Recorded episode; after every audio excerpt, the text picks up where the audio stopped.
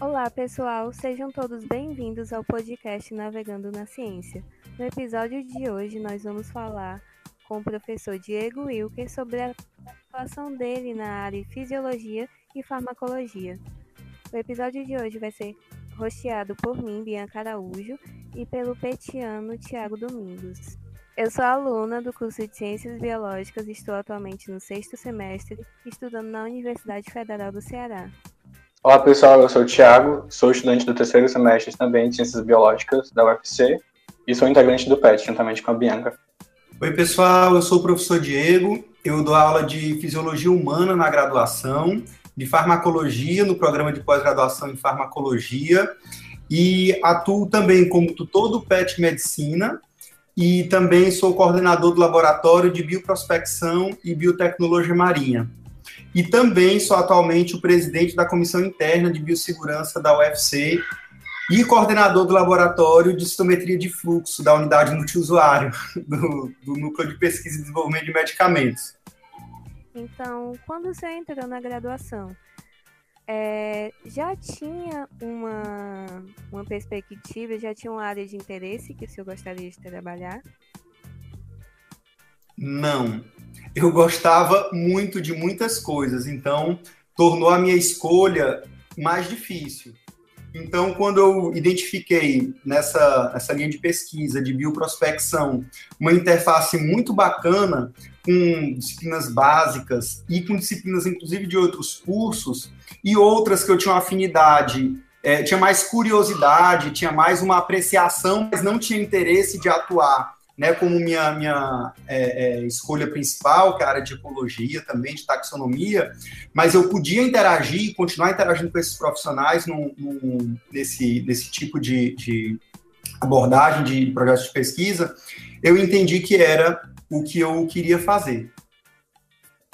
E como foi esse processo até o senhor se descobrir na área de bioprospecção? É, participou de alguma monitoria? Na verdade, foi curioso porque a universidade entrou em greve e eu estava interessado em conhecer o curso. Eu estava no segundo semestre, né? Quando, quando começou a greve, foi uma greve bem extensa.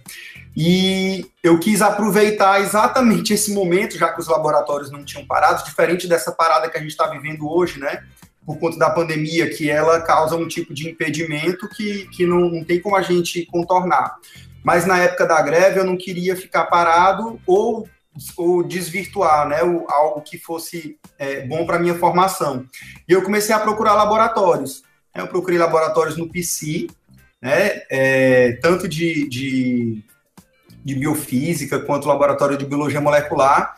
E aí eu, já chegando, comecei a perceber que de cara à apresentação, meus olhos não brilharam. E aí surgiu, né, assim, um, um convite que é coisa promissada de um laboratório lá na medicina, mas que era o departamento de fisiologia e farmacologia, que tradicionalmente esse é um departamento de ciências biológicas, né? Então na UFC a gente tem esse, esse arranjo aí que, que ele é diferente. E eu, como aluno no início do curso, talvez alguns que estejam estudando a gente também achem isso o normal, e não é, na verdade, a fisiologia e farmacologia são, são disciplinas de ciências biológicas, não da medicina, né?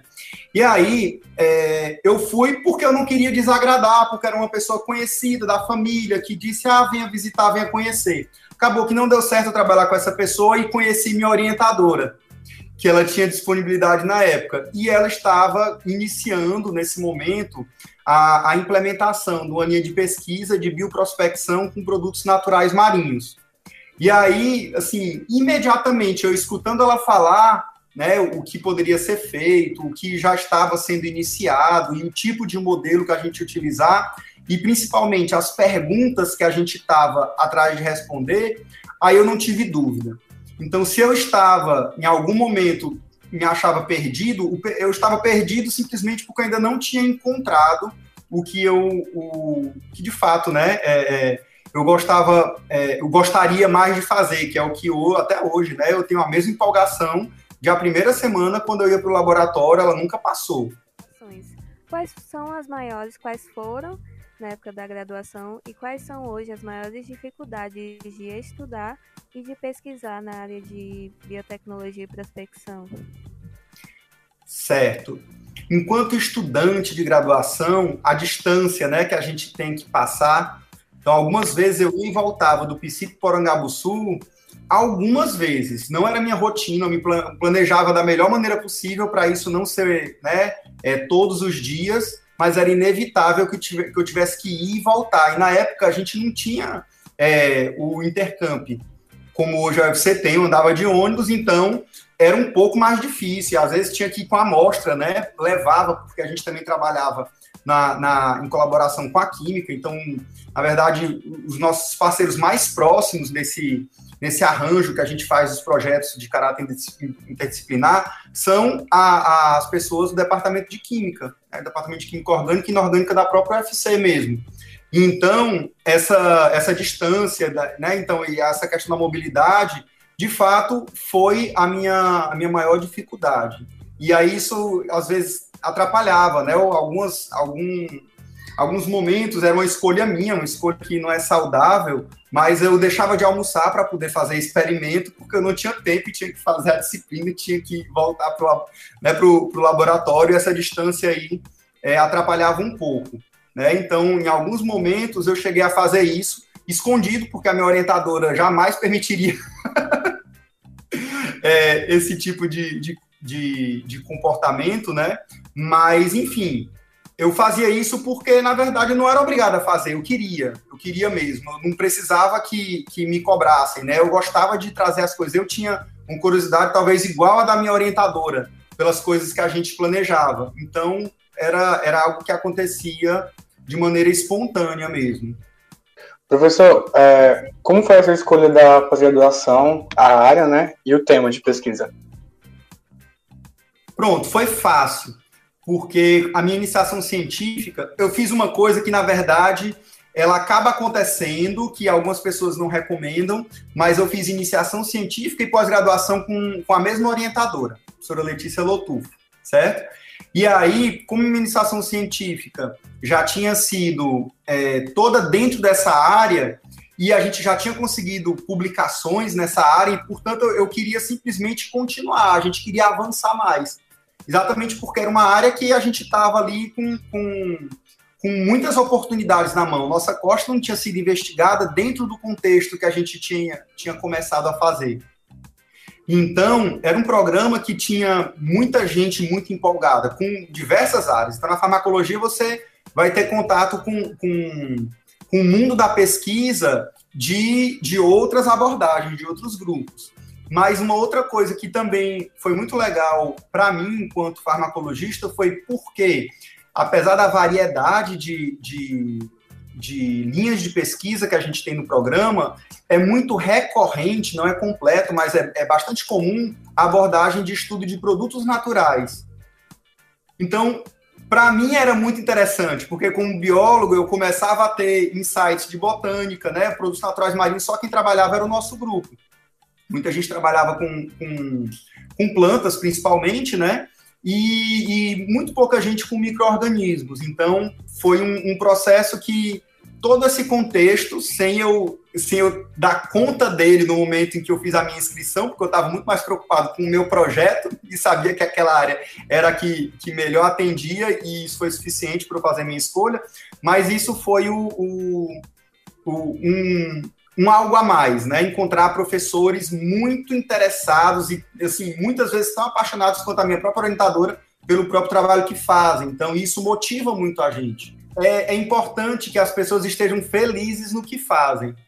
Então, eu gosto muito de, de falar para os estudantes quando chegam no laboratório, de iniciação ou de pós, principalmente de iniciação científica, porque você está ainda no momento que você tem que se sentir livre para fazer a sua escolha, né? Essa escolha depois, ela vai exigindo progressivamente mais de você. Se você não está minimamente, assim, de fato empolgado com aquilo que você faz, a gente conseguir lidar com tanta dificuldade que a gente, que a gente vai ter que passar, que elas são inevitáveis, né? De padronização de modelo, de modelos que, de dão, que dão problema, de amostras que né, degradam e a gente perde atividade, tem que voltar de novo para o processo de obtenção delas. Você não consegue isso só por um título, você não consegue é, desenvolver um trabalho desse pensando em, em, em inserção profissional ou em remuneração. Não dá. Então, para os alunos, aí vai né, um, um, um, conselho que é um pouco dentro desse contexto né, de escolhas, que o que deve fazer o seu olho brilhar é a pergunta.